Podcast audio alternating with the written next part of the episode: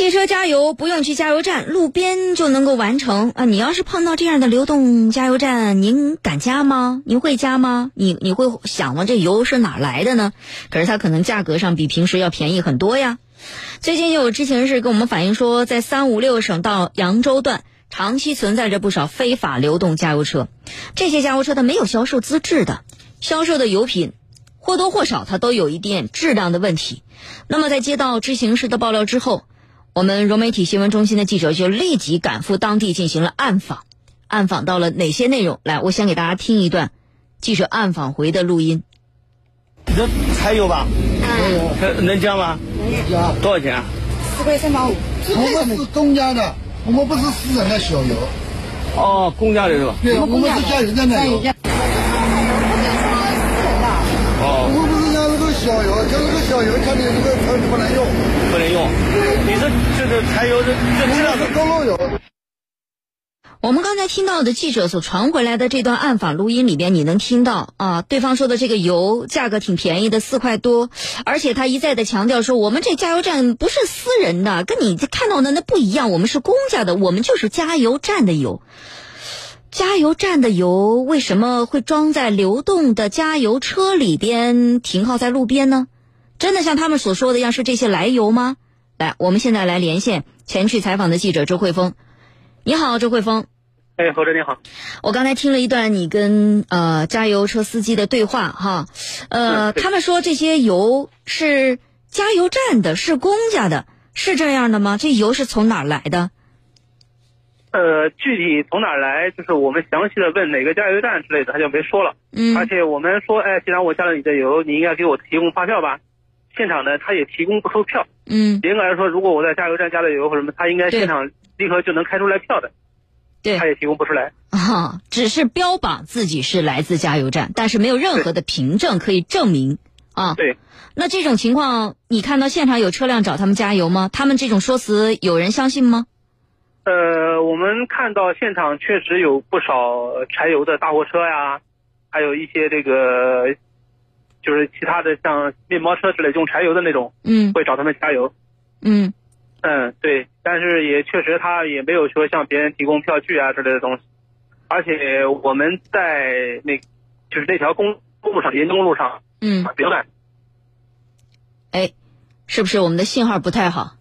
我们前前后看到了有五六五六辆，五六辆车找他们加油，停在路边的，就是不就停在路边的这种油罐车有五六辆。哦，就是在流动着给这个这个路过的大货车加油啊之类的。哦，那就这种流动加油车。我我不知道，就是你的采访有没有问到这些加油的大货车呢？有没有问到他们司机？呃，加油的大货车嘛，他们是觉得便宜，嗯，他就加了，就觉得价格便宜。他们有没有担心这个油的来路、质量？这些东西嘛，可能说有些司机他是给领导开车，给这个老板开车的，嗯，他有可能觉得无所谓，反正加就加了，就图便宜嘛，嗯，而且图方便、图便宜，因为确实就是说他的这个油跟正规加油站的油，它有一定的这个价格差距，嗯，还蛮大的。啊。开着这个流动的车在路边看到了，然后就跟人家去加油，但是你说，因为我们知道这个加油，一如果我们到加油站，它是有非常。完备的一些手续的要求，因为它会有一些隐患，对吧？那那这样开车在路上加油，它没有隐患吗？嗯，咱们有没有跟当地的相关部门反映？他们知不知道这事儿？去不去查？呃，这呃，路上的油车呢，当时我们就没有查，然后呢，我们就是相当于呃，就跟踪这些这个油罐车，看看它这些这个流动加油车它到底是从哪来的。嗯。然后呢，我们就跟着其中的一辆车，跟到了扬州。这个运河南路附近的一个院子里面，嗯，我们发现呢，这个院子里面实际上像一个批发零售点一样的，它里面有一个很大的棚子，棚子里面有将近六个那种四十吨的大油罐，然后呢，就是这些小油小的流动加油车会到这个里里面来进油，然后拉到外面去销售，而且我们发现呢，就是这个院子里面呢，它也呃零散的对外销售。当时我们去暗访的时候，拎一个拎一个那个小的塑料桶。他就给我们加油了，哦，也就是他们的油是从这儿来的，是从这个院子里面把这些油进了以后，然后开到路上去给别人加油。对，应该来说有部分的油确实是从这个院子里面出来的。我们跟这个院子老板聊的过程当中，他也承认，呃，有有一些这个流动加油车会开到他这里来进油，然后拉到这个社会上去销售。那这个院子它是一个什么样的存在呢？它有资质卖油吗？呃，发现这个院子的存在以后呢，我们就立刻跟当地的商务、市场、公安等部门联系，就是各个部门呢一起到现场来调查。嗯调查发现呢，就是他这个院子的老板提供出了很多的手续，有但是呢，这些手续有的是泰州的，有的是扬州其他地方的，在这个院子里面是没有任何经营手续的。嗯然后这个呃应急管理部门就就说就是说呢，他的这个呃存储就是储存这个柴油的它这个环境没有这个防雷措施，嗯没有接地措施，呃，它的这个防爆的就是电器的防爆性能也都不完善，就是它的这个现场是非常非常危险的，一嗯旦油气聚集达到一定的程度，闪闪点很低的话，很容易就引起爆燃。嗯。呃，你既然去到这个院子了，我很想问一下，这个院子你说在扬州的运河南路，它周边的环境是什么样的？因为它的存在，既然有这么大的隐患的话，它周边是什么样？它周边有一条运河，然后还有一些高架，然后呢也有一些单位在办公，也有一些居民区在这附近。我们可以想象一下，你刚才说了，相关部门去查了，它是没有这安全措施，没有防雷、防盗、防爆的安全措施，是有爆燃的隐患的。如果万一发生，这个后果将是不堪设想。对，后果不堪设想。毕竟它六个大油罐，如果存满的话，它能存两百多吨油。那现场查了以后，后情况呢？相关部门怎么说？现场查处了以后呢，就是一个就是应急管理部门发现它存在的这些安全隐患，另外商务部门发现这个院子呢，它并没有取得任何的成品油的零售资质，也就是说它不能它是不能销售的。嗯另外呢，就是市场监督管理部门发现呢，这个院子的这个场地是没有任何经营手续的，涉嫌这个违非法经营。嗯那嗯，另外呢，就是这个当地的呃市场监督部门呢，又又委托呃检测机构对他这个油品进行检测，看它是确定它是危化品还是一般的柴油，来这个来决定对它的进一步的处理措施。嗯嗯、因为我是看到呃这个线索的时候是说是知情人士跟我们反映的，对吧？知情人士是说这些加油车呢，它没有销售的资质，但是呢，它是长期的就在这个路段上在提供非法的这个加油的呃这个行当。